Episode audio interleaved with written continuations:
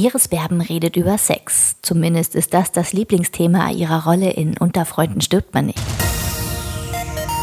Ab dem 17. Dezember kann man auf TV Now Iris Berben in der neuen Miniserie Unter Freunden stirbt man nicht sehen. Neben ihr sind auch bekannte Schauspielgrößen wie Heiner Lauterbach, Adele Neuhauser und Michael Wittenborn zu sehen. Gemeinsam spielen sie vier individuelle Charaktere, deren jahrelange Freundschaft auf die Probe gestellt wird, als sie die Leiche ihres verstorbenen Freundes verstecken müssen. Dieser ist nämlich für den Nobelpreis nominiert und Tod kann er diesen nicht gewinnen. Iris Berben war vor den Drehbüchern ebenso begeistert wie von der Tatsache, dass die Idee zu dieser schwarzhumorigen Komödie israelische Wurzeln hat. Im Interview erzählt sie auch, dass es gerade jetzt wichtig ist, etwas zum Lachen zu finden und warum ihr die Rolle der offenherzigen Ella so viel Spaß gemacht hat. Die Ella ist ja ein, ein sehr direkter und unkonventioneller Mensch und ich glaube allerdings, dass Ella sehr viel, ihr ist es glaube ich sehr viel wichtiger, über diese Amuren und über ihr Sexleben zu sprechen, als wirklich zu haben. Denn wenn man sich dann die Miniserie angeschaut hat, dann weiß man ja, was das auch alles ist. Es ist eine verletzte Frau und äh, sie versucht in einer Weise, ja, irgendwas im Leben nachzuholen, aufzuholen, zu provozieren, ähm, sich jede Möglichkeit von Peinlichkeiten einfach nehmen zu dürfen. Und ähm, sie hat aber eine Geschichte, die, die sie dazu gebracht hat.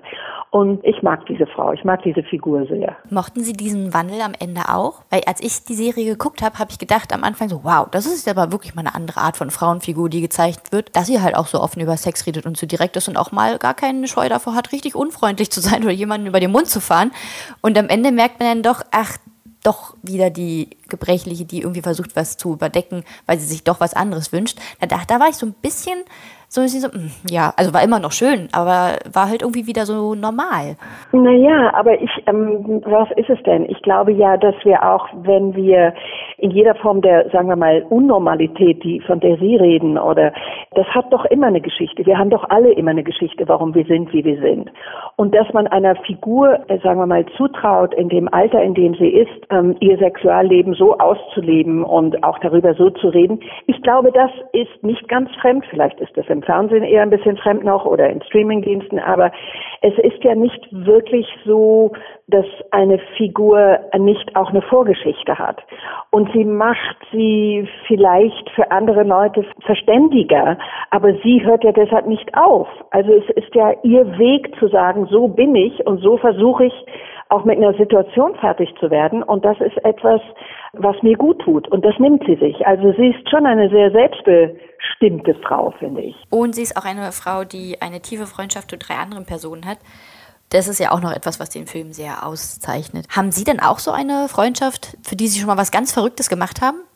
Ähm, ich weiß immer nicht, ähm, ich kriege diese Frage häufig gestellt, was ganz Verrücktes gemacht hat. Nein, ich. Ähm, also eine Leiche haben Sie noch nicht versteckt. Und wenn, würde ich es natürlich nicht erzählen, weil ich ja jemand bin, der so unendlich seine Privatsphäre schützt. Und wenn man über Freundschaft redet als privater Mensch, äh, gibt man sehr viel von sich preis. Das mache ich natürlich nicht. Dafür gibt es einen Film, den ich mache und ähm, was ich privat mache oder wie ich mich da verhalte, darüber rede ich natürlich nicht. Genau wie über Liebe, da redet man auch. Nicht. Will ich auch gar nicht wissen, da wollte ich auch gar nicht drauf eingehen. Sie machen jetzt schon seit über 55 Jahren Filme.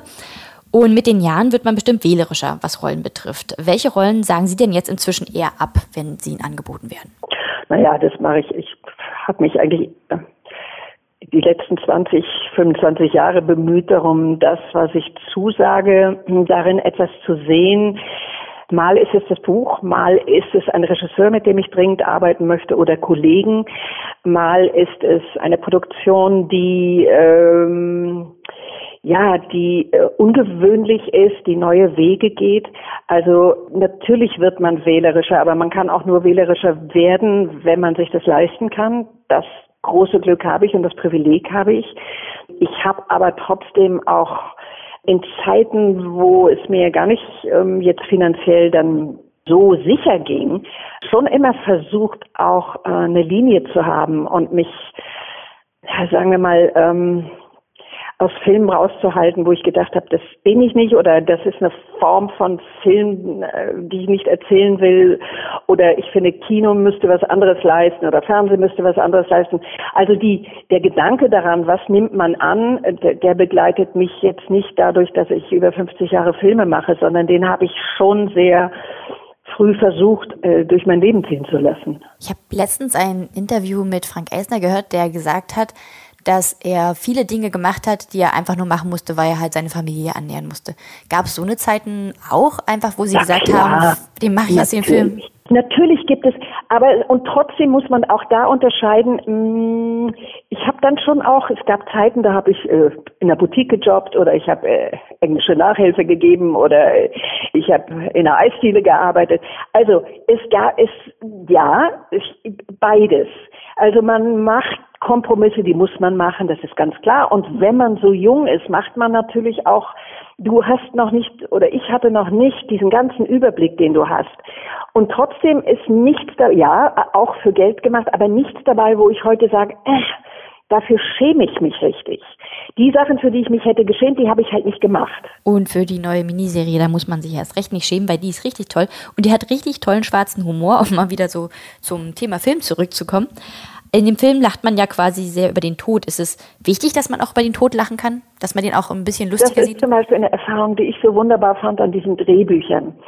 Dass man ein, äh, ja doch ein sehr seriöses Thema wie den Tod hat, der schmerzhaft ist, der wirklich wehtut, der, den man am liebsten oft ausblendet. Dass man ihm mit einer gewissen Respektlosigkeit begegnet und trotzdem nimmt er den Respekt, den er, den, er bekommt den Respekt, den er haben muss.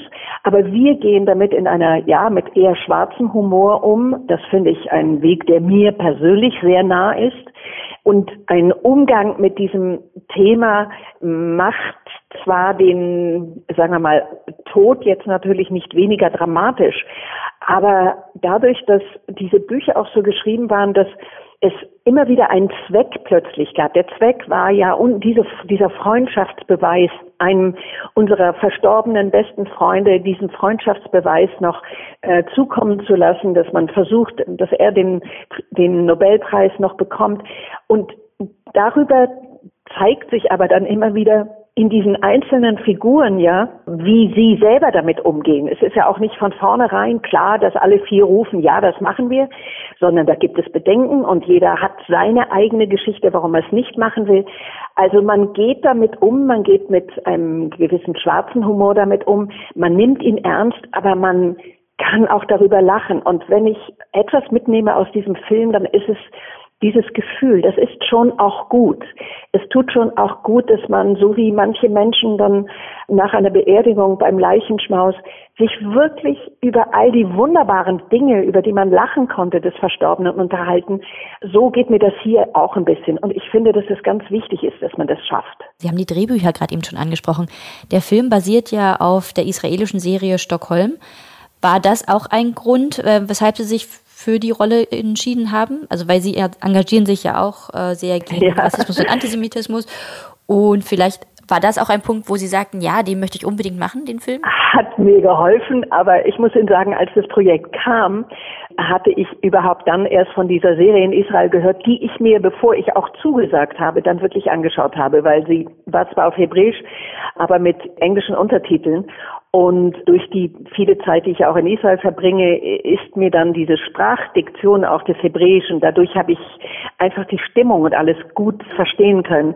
Und sicher hat mich das gefreut, dass da in dem kleinen Land Israel, die eine, eine sehr erfolgreiche Serie, die in der Zwischenzeit weitergeführt wird, ja auch, weil sie so erfolgreich war, dass man da eine Adaption davon findet und sie hier zu machen, das hat mich gefreut. Ja, ist ein schöner Nebeneffekt gewesen, der mir gut getan hat. Diese Miniserie können wir jetzt Mitte Dezember gucken. Im Dezember ist ja auch immer bekanntlich Weihnachten, dieses Jahr wahrscheinlich anders als sonst. Aber haben Sie vielleicht traditionelle Filmtipps, die wir uns neben der Miniserie ab Mitte Dezember angucken können? Oh Gott, nein, sowas habe ich gar nicht. Ähm, erstens weiß ich nicht, was kommt. Also da müsste ich ja jetzt. Äh, so ein All-Time-Favorite eher, so, ein, so einen, den Sie sich jedes Jahr wieder angucken, wie Kevin allein zu Hause gucken ja viele oder tatsächlich Liebe oder nee, das Leben ist schön. Ich gebe natürlich zu, dass ich eher hm, nicht so ein Weihnachtsfernsehmensch äh, bin. Für mich waren das immer äh, das Fest der Freunde und der, des Redens und Lachens und Essens und Trinkens und, und ähm, wenig Fernsehen. Aber selbstverständlich, Sie haben natürlich recht. Wir sind in einer anderen Zeit und es wird hoffentlich jetzt abgesehen abgesehen davon auch diese, diese kleine schöne Miniserie gesehen werden. Aber ich hoffe einfach, dass sich ähm, die Menschen natürlich auch Filme anschauen im Fernsehen und leider ist das Kino immer noch nicht geöffnet, aber dass sie für sich ihren Film auswählen können, der ihnen wichtig ist. Ich kann dazu tatsächlich gar nichts sagen, weil ich, das ist so ein Ritual, was ich nicht nie mitgemacht habe. Ich war immer so mit Kochen beschäftigt für meine Freunde, für meine Familie. Wir haben drei Tage Weihnachten gefeiert und Chanukka, also sozusagen Weinuka, beides zusammen gefeiert. Es war immer die, die Tür offen, es kamen unendlich viele Freunde und, und Familie ist da. Und es waren dann eher gesellige Abende, die sich ganz viel ja überreden und erzählen und lachen und ähm, ausgezeichnet haben und viel essen und viel trinken, ja. Essen und trinken kann man dieses Jahr auch, sonst wird es vielleicht ein bisschen besinnlicher. Gute Miniserie wissen wir ja schon, die wir uns angucken können, falls es denn doch zu langweilig wird. Naja, vor allen Dingen, weil, weil, weil es auch, man, man kann, finde ich, ähm, viel lachen ähm, und man hat trotzdem eine Ernsthaftigkeit und äh, in, in jeder dieser Figuren hat man auch irgendwie immer mal eine Möglichkeit, sich selber wieder zu entdecken und es ist einfach eine witzige, skurrile, schnelle und gut erzählte Geschichte. Iris Berben bei Fufis Film und Fernsehen in Serie. Zusammen mit Heiner Lauterbach und Adele Neuhauser spielt sie in der neuen Miniserie Unter Freunden stirbt man nicht mit. Ab dem 17. Dezember könnt ihr diese auf TV Now sehen.